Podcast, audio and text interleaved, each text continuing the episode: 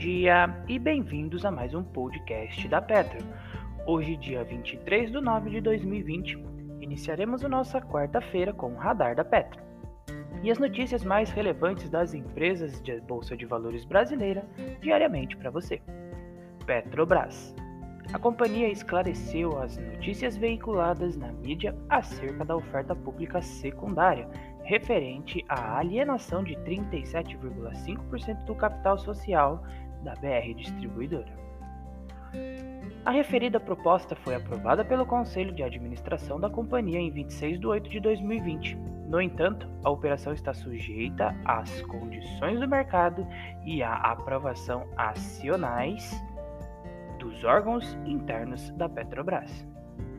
Além disso, a transação depende do aval da Comissão de Valores Imobiliário, a CVM, assim como outros órgãos reguladores, conforme a legislação aplicada. Raia Drogasil. A companhia pagará 0,03 centavos sob forma de juros sobre capital próprio, logo com incidência de 15% de imposto de renda usando como posição acionária o dia 24 de nove de 2020. Banco do Brasil. Para ocupar o cargo de presidente do banco, André Guilherme Brandão foi escolhido. Brandão é graduado em Ciência da Computação pela Universidade Mackenzie, com 34 anos de experiência no mercado financeiro. O executivo foi colaborador do HSBC, passando por diversas funções, inclusive chefe global do banco. Alupar. A companhia recebeu da ONS o termo de liberação definitivo que autoriza a partir do dia 15 de setembro deste ano a operação comercial do reforço das instalações da subestação Verona.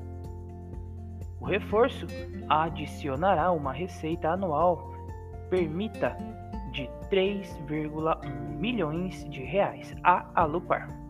O investimento nas instalações será de cerca de 23 milhões. CVC.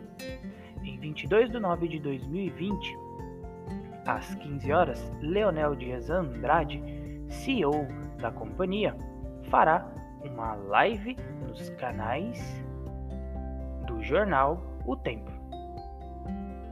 O intuito é debater temas relativos à performance financeira e operacional da companhia em 2019, os efeitos da Covid-19 na operação e as perspectivas de retomada para o turismo.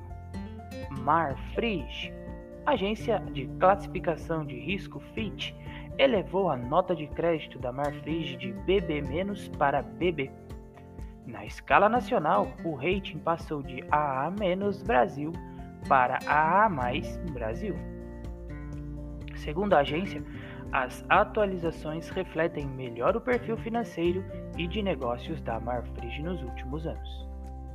O radar da Petro não constitui recomendação de compra nem de venda das empresas contempladas, apenas visa abordar as notícias mais recentes das empresas da Bolsa de Valores brasileira. A opinião dos analistas da Petro é expressa e exclusiva através de relatório.